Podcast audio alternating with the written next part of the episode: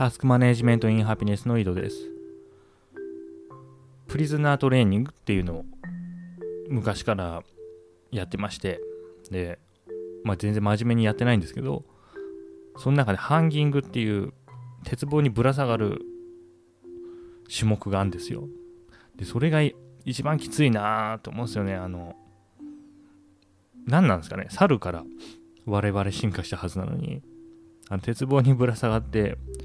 まあ、前腕がパンパンになって、その指をもう離したいけど、もうちょっと粘るみたいなのが、あれが一番きついですよね。まあ、それだけの話なんですけど、あの、でもまあ、普段使わない筋肉が鍛えられるんで、おすすめではあります。自分は、すごい辛く感じてやりたくないって思うけど、おすすめ。そうですね。で、その話とは別に、あの、リコの GR3 っていうコンパクトデジカメがあるんですけど、APS-C のセンサー積んだ。で、それの 40mm の新しい機種が GR3X っていう名前で先出たんですよ。で、あ、あいいなって思いまして、私その GR3 は高くて買えないし、もともと富士フィルム使ってて、富士が好きなんで、X10 っていうその GR3 のなんか廉価版みたいな富士が出してるやつ持ってるんですよね。で、それがレンズの焦点距離が換算 28mm で、まあ、GR3 とも同じなんですけど、GR3X の 40mm だったら使い分けできるじゃんって思って。28mm って何ですかねやっぱちょっと広角なんですよね。だからまあ家族をと、まあ、子供を取ってでどういう風景に子供がいるかっていうのを撮るのはいいんですけどやっぱ子供だけにフォーカスしたい時ってちょっと 28mm じゃ広いんですよ。でまあクロップデジタルクロップ機能っていうのがあって、えー、35mm50mm まで、まあ、クロップはできるけれどももうちょっと寄りたいという時に GR3X の 40mm があったら多分 40mm からさらにクロップできるからこれ使い分けできるじゃんとか思っていろいろ調べました。でそれとはまた別に昨日かなあの Facebook がレイバンブランドでスマートグラス発売しますっていうのが出てでそのスマートグラスっていうのは AR の機能はないんですけどレンズが、えー、とメガネの縁ですかね。あのメガネとつるの交差点のところに、まあ、ま前方方向に向けて2つ配置してあってそれでまあ写真と動画が撮れるっていう製品なんですよね。だこれが俺の求めてたものやっていうのをまた思ったりして私あのインスタ3605っていうのが発売した時に買ったんですよ。それすごい小型で小型のカメラでペンダントみたいなのにあの磁力でくっつけて撮影できるんですよね。ででそれを使ってその日常の子供とか家族の写真とか動画撮ろうとか言って買ったんですけど、まあ、全然使えてないんですよ。でなんでかっていうと撮影ボタンが押しにくいんですよね。撮影ボタンがなぜかその本体の裏側にあるんですよ。でそのカメラだけ持っていたら別に裏側ポチッと押せば済むんですけどペンダントにその磁力でくっつけるとそのボタンがある部分がペンダントとその磁力でくっつける面で隠れるんですよね。だ押せないんですよ物理的に。でどうするかというとその本体の前の方を押して前の方を押してそのボタンをペンダントに押し付けることによってボタンを押すっていう操作なんですよ。でこれが全然感触がないんですよね。押して反応してんのか反応してないのかっていうのが全然わかんないんですよ。で、まあ、1回だったらいいんですよまだね。1回ポチッと押してあの LED ライトが点滅したら起動してるなってわかるんですけど2回押し3回押しでどういう動作をできるかって設定できるんですよねアプリで。これが全然わかんないですよね。2回押せてんのか3回押せてんのかっていうのが全然感触つかめないからちょっといまいち使いにくいなっていうふうに思ってたんですよね。であともう一個の欠点がそのペンダントにぶら下げて使うと、まあ、自分が見ている、えー、と映像景色をそのまま切り取ることができないこともあるんですよね。例えば自分がちょっとまあ下の方を向いてうつむき加減になってる場合ペンダントって、えー、地面に対して垂直方向を維持しようとするんじゃないですか。その首から下げてね。そうするとペンダントは、えー、前方向いてるのにもかかわらず自分の視点はもうちょっと下地面の方向いてるんですよ。そうすると取れないですよね。その地面の方いちいちそのペンダントをその地面の方向に向けないと。だそれだとやっぱ自分が見ている景色を撮る。かつ確実にその取り逃さない。そのボタンを押してるのか押してないのか分かんないみたいなので取り逃さないっていう面でそのレイバンと Facebook のレイバンストーリーズとかいう名前ながらがいいなと思ってまあこれもあのー、英語圏での発売なんで英語のレビュー記事ばって見たりしたんですよ。でこれがいかんなっていうふうに思って。やっぱ今あるものを使わないといかんですね、うん、すぐこうやって飛びついこうとするんですよ。ででいくらでもその合理化それを新しく買うという説明はつくんですよね。さっき言ったように。カメラ。GRX GR3X だったら、あのー、今持ってるデジカメと使い分けができるとか。でレイワンの方もその自分が見てる方の映像をすぐに撮ることができるとかいろいろできるんですよね。でまあそれはそれでありなんですよね。でちょっと考えたのがだから今持ってる機材ちょっと売って使ってない。稼働率の低い機材を売ってそれらを買うようにしようかなとかも思ったりしたんですけどまあちょっと待てと。その結構特にインスタ3605 05はすぐにあの見放したんでこれこれあんま使えねえなっつってちゃんとどういう風に押したらあのちゃんと押せるようになるとかいうのを調べてないんですよ。まあ、当時出たばっかでそういう情報があの出回ってなかったっていうのもありますけどね。だそういうのをちゃんと見てからあの考えようっていうふうに思いました。まあただの、なんつうんですか、その、浪費家が踏みとどまっただけの話なんですけど、これ。で、カメラ GR3X の方も XT30 持ってるんで、富士フィルムのあのレンズ交換式のカメラ。でそれで、中望遠画角のレンズ買った方がいいんじゃないかなっていうふうに思うんですよね。56mm の1.2のレンズとかも持ってるんですけど、まあ、最初はね、やっぱボケとか欲しいじゃないですか。で、スペックでレンズ結構集めてたんですけど、やっぱちょっと重たいんですよね。日常で使うには、まあ、軽い方がやっぱいいなっていうふうに思うんですよ。もう今となって、その子供も生まれて。だからまあちょっと、画角はかぶるけれども、もうちょっと軽いね、軽くて小さいレンズにして、で、28mm ですね、換算の X10 と併用するっていう運用を考えようと思います。で、今、稼働率の低い機材ですね。これも、まあ、あの目的としてはもう子供、家族取るしかないんですけど、まあ、それでの稼働率が高くなるようなちょっと運用を考えて、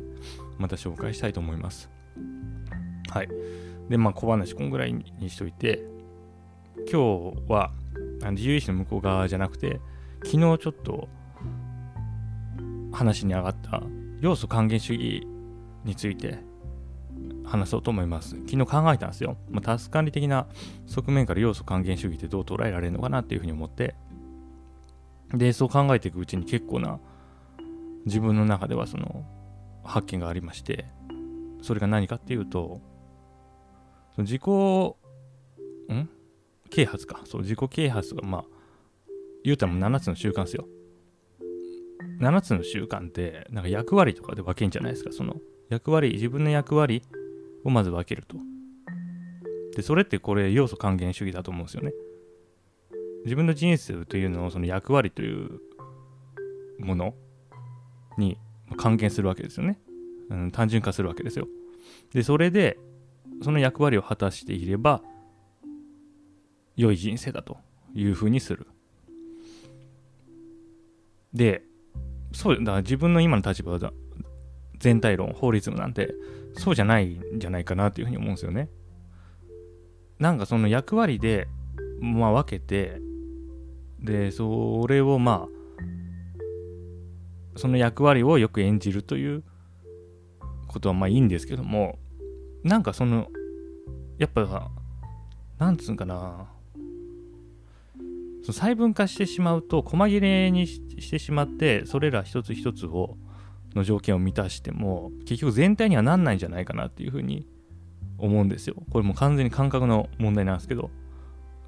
いい父親いい、まあ、会社員いい先輩いい後輩いい上司いい部下いいいいなんだろうあの配偶者のパートナー恋人いい子供っていう役割をよく果たしたとしても本当にそれは良い人生になるのか。っていうところですよね。で他の観点もそうですね。その夢とか目標ですね。夢がある人生はいいと。目標を立てる人生がいいって話ですね。それはつまり人生というものを目標とか夢に還元してるわけですよね。でも果たして、まあ、同じ問いですよ。それらを、あのー、達成するもしくはその過程でもいいですよ。あの達成することじゃなくてその過程に意義があるっていう話もあるんですね。でもそれにしたってやっぱりその要素還元主義がベースの考えですから果たしてその過程を、まあ、良くすることにことが良い人生なのかという点ですね。でそこをちょっとすごい思ったんですよね。でも今の主流っていうのはその要素還元主義じゃないかなと思うんですよ。で要素還元主義っていうのはもうあのもうちょっとググったらねいう単純化ななんですって。複雑なであの物事を単純化するということも要素還元で還元だよね。要素還元ですが還元という言葉の意味に含まれるんですリダクション。リダリダクショニズムらしいですよ。減少させる。あの切り落とす感じかな。でもその切り落とした中にその大事な要素大事な要素そのなんつうのかな。その切り落とされた側と切り落として残った側を比較して切り落とさ切り落とされた側の方が重要ということは言わないですけどもそこに切り落とされた側にもその人生良い人生と呼ばれるようになるための何かがあるんじゃないかなっていうふうに思うんですよね。でこれはもう今流行りのエビデンスはもう出せないですよね。で、結局価格的思考がこの袋小路に我々を追い込んでんじゃないかなというふうに思うんですよね。そのエビデンスがないと。その統計的に証明できないとかね、いう話なんですよ。これは。おそらく。全体論か、要素関係主義かっていうのは。でもそのその機能にあの還元していくと。ものをね事象をね心をね。そういうことをしていくと、まあ、その機能はわかるけれどもじゃあ結局全体は何なのかと。いうところが分からなくなってくるというか分かったつもりになるっていうのが危ういんじゃないかなというふうに思いますね。うん。どうでしょう？どうでしょうって言われても、うん、どうもないと思いますけど で、それとは別に、でやっぱね、あの、自己啓発ブームとか7つの習慣、まあ、特に7つの習慣ですよね。で、あれまあ、最初読んだ時は、衝撃的で、あ、なるほどと、こうしたらいいんだっていうふうに、まあ、鵜呑みにしたんですけど、まあもう十何年経っている、振り返ると、なんかうまく丸め込まれた感あるなっていうのはあるんですよね。あれなんかあの本ってそのエピソードみたいの交えて書いてるからなんかその引き込んでいくんですよね。でまずそれにやられたっていうのもあると。でただその何ていうんですかそのミッションのステートメントだミッションステートメントってやっぱ結局宗教の延長線上じゃないかなというふうに思うんですよね。それ何かルール戒律を守っていれば幸せであるみたいな考え方の延長線上でああいうまあ、メソッドですよね。が作られたっていう背景があるんじゃないかなというふうな、まあ、憶測を今してますね。うん、でそれ結局何て言うんですかね。引きずられてるというか。うんとね。そういう文化の土壌がある人はそれで、えー、うまくいく。逆に言うとそういうストーリーの中を生きている人ですよね。もともとそのキリスト教とかその戒律とかルールを守るという文化で育っている人は、まあ、それがそあってやり方かもしれないけれども、まあ、果たして、まあ、特に日本人とかねどうなんでしょうっていうところは、まあ、あるなというふうに思うんですよね。であと自己啓発系だとその目標達成とかね KPI とかいう話もありますよね。で、あれも、まあ、結局、今風に言うと、そのゲームで、まあ、これそ知らそもそも知らない人いっぱいいるかもしれないですけど、今のゲームってなんか、何かを、の基準を達成すると、トロフィーがもらえるんですって。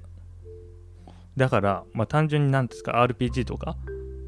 昔はそのラスボスを倒したらもう終わりじゃないですか。ゲームって。でも今はそのラスボス倒す時ももちろんトロフィーもらえるけども例えばその村人100人に話しかけたらもらえるトロフィーとか200人に話しかけたらもらえるトロフィーとかまあいろいろあるらしいんですよね。でもそのトロフィー思考のメソッドじゃないかなと思うんですよ。目標達成とかって。その目標を達成したらまあ良いことになると。でそれはまあ我々の今のね、教育、日本の教育、まあ、世界なのかな、まあ、学歴っていうのありますよね。で、学歴、良い大学、良い大学院。を出ていれば評価されるっていう考え方。で、まあ、資格とかもそうですよね。えー、弁護士資格、医師の資格を持っていれば評価されるっていう考え方。で、これに引っ張られてる話なんじゃないかなというふうにまた思ったんですよね。その目標達成、自己啓発系の目標達成って。でもなんかそうじゃないような気がするというか、もうそうじゃないことはすでに明らかなような気がしなくもないんですよね。だってね、うん、東大出てる人がみんな幸せかって言ったらそうじゃないでしょ、もうすでに。分かってますよね、多分皆さん。で、もち、なんつうかね、その、否定してるわけじゃないんですよ。その要素還元主義のタスク管理否定してるわけじゃなくて、それではそれで機能することは、もうすでにま体験済み。で、その恩恵を受けていることは確かですね。例えば自分の大学受験とか、大学合格したのもそのおかげだし、まあその勉強ですよね。資格試験とかね TOEIC とかまあ最近で言うとあの QC 検定の準1級とかね。まああれもその要素還元主義、まあ、目標達成のタスク管理のおかげであることは確かですでその結果あまあそれ以外のね、えー、目標とかも達成した結果まあ今の生活があるというのはあの肯定します。でもそう、それはそれ、これは これというかでもその延長線上に、まあその自己啓発系が言う目標を達成したら幸せですとか、あの、ルール、ミッションを守っていれば幸せですっていう、話、そんな単純でもないんじゃないかなっていう話なんですよね。でなんでかっていうとこれちょっと話し飛んで今日もちょっと最近あのブックカタリストをポッドキャストで紹介してないですよね。興味のある、あのー、タイトルの本を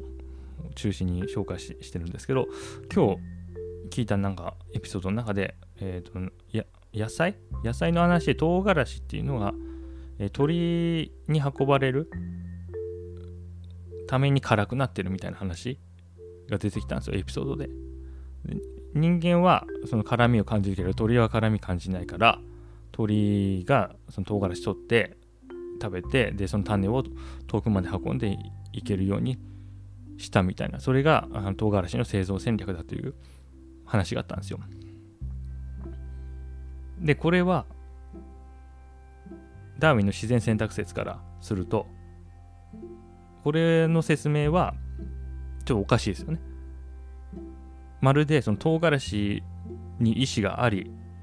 えー環境に適応するために自分で自分を辛くして生き残ったみたいなニュアンスになりますよね。でもダーウィンの自然選択説ではそうではなかったはずです。ランダムに変異を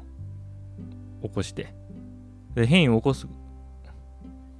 待ってよ。いや変異を起こすことも意図的じゃないですね。あれはエラーですかね。自己複製のエラーだから。変異を起こすことすら意図的ではないんですけれどもランダムで変異したものが結果辛くなった。まあ甘くなったやつもあるかもしれない。もしかしたらね。でもその中であの辛くなったものが今生き残っているだけであると。でそれに目的それがなんかその唐辛子が取った戦略だとかいうような意味付けをするのは人間の,、まあ、あの目的論的思考であるしその生き残ったその唐辛子しかいないからそういう風に見えるっていう、まあ、錯覚ですよね。であるって話。でなんでこの話したかっていうとでこれ完全に成功法則に当てはまるんじゃないかなと思うんですよ。その人が今成功しているというのは自然選択の結果であると。つまり誰の意図もない目的もないと。でその人成功した人自身がどう語っているかっていうのは、まあ、正直信じるに値しないと思うんですよ。無数のバイアスがあると。でこの話この今日の話冒頭で話した小話にある合理化が私たちできますからね。例えば、まあ、えあの GR3X を買った後にこれをなぜ買う必要があったかっていうのはもう雄弁に私は語ることができます。だから後からロジックをつけてるわけですよ。あの時あの選択をしたのは俺はこういう戦略があったからだとかいくらでも後付けできると思うんですよね。でストーリーとして仕立てられる。でも私が思うに実際に、まあ、その成功の分岐というものがあったとしたらそこで起こっているのは自然選択だと思うんですよ。環境の方がそのうん、まあ、対象を選択している。その対象の方に主導権はない。でこう考えるとだもうどうしようもないですよ。やり方ないわけですよ。成功の。全てランダム。うんとねいやいやえっ、ー、と選択はできますよね。人間側の選択はできると。でそこにランダム性というものはないかもしれない。でも自然の方環境の方がランダムになるわけだからそっちの方のランダム性によって決まると思うんですよね。だからうんとね、まあ、YouTuber とかそうですよね。YouTuber がいやみんな YouTube ややったら成功できると言うでしょいやでもそうじゃないと思うんですよ。それはその人が YouTube を始めた時期にその人がその YouTube の再生数を伸ばすような環境にあったからそうなっただけで YouTube というそのツール自体が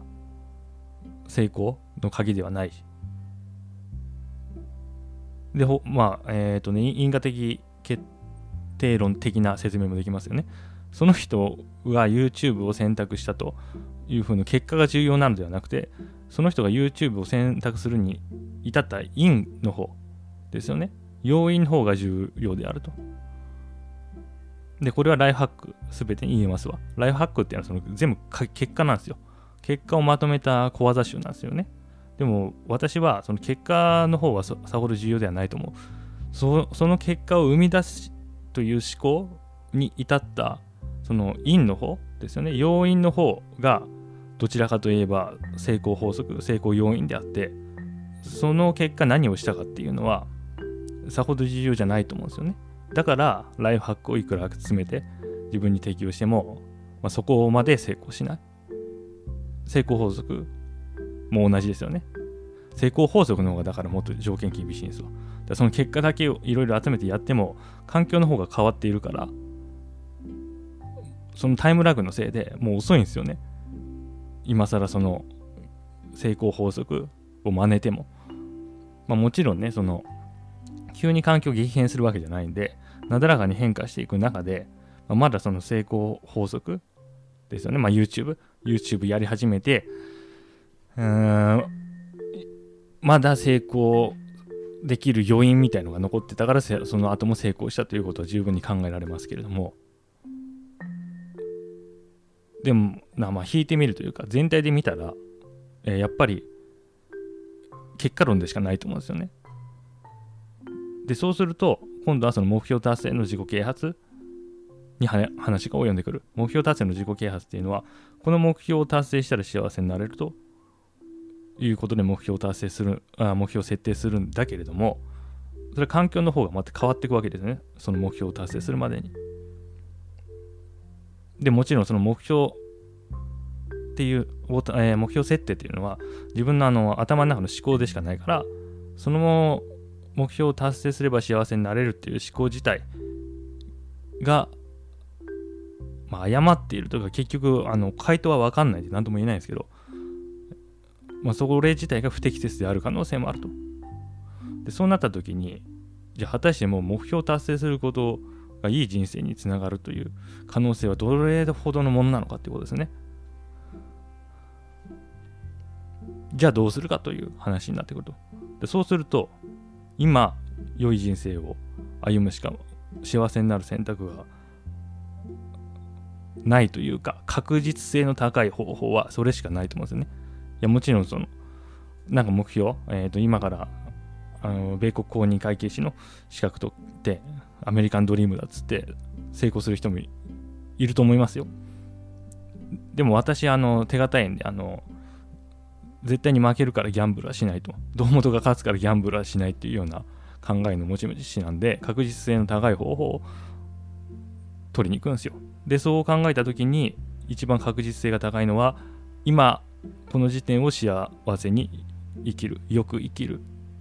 っていうことしかもう残されてないんじゃないかなというふうに思うんですよ。だから目標とか、まあ、ミッションとかいうものは設定しない。縛りになるからね。その環境適応に対応できなくなるし、で、別の側面から言うと、あれなんだっけ？別の側面から言うと、うーん、あれ、今ね、思いついてたんだけど、忘れちゃいましたわ。で、ただまあこ、あの話はこれで終わるほど単純ではなく、ちょっとちらっと言いましたけど、その目標を達成したら幸せになれるっていうふうに思っている人は目標を達成したら幸せになれるんですよ。でキリスト教の戒律を守っていれば幸せであると思っている人がキリスト教の戒律を守っていれば幸せであるっていう話と一緒ですよね。でここにまたその自分の中の物語ストーリーが絡んでくると思うんですよ。だから最終的に重要なのは自分の中のストーリーをどうするかって話ですね。そのミッションステートメントを守ることによって幸せを得るという人生を歩むというストーリーを自分の中で設定してその通りに動くのかそれとも、私自身がそうですけどもいやそうそうじゃないんじゃないかというふうに思ってそうじゃない道を進むのかと。でそうなるとやはりまあこれは同じ結論になりますけど一つの成功法則っていうのはなくなるわけですよね。全てを統合した法則というのはなくなり各個人のストーリー次第になるという話です。でこれは何ですか？非常に狭いあの領域の話をしてましてその 一個人の人生の話人生をどう捉えるかって話なんででそうするともうその相対主義に陥ってるとかいう批判があるかもしれないですけどもそれはもう受け入れます。だって別にとあの一つの論にする必要ないもん。その人生論だからね、うん、でも、まあ、自分は今そんな感じに思いますねだから還元要素還元主義的なタスク管理は目標達成の時に使えばいいしそうじゃない時は全体論法律的なタスク管理ですね、まあ、ゆ緩くするとそんななんか感じでいいんじゃないですかっていう ゆるい締めにします。はい。それでは良いタス完了。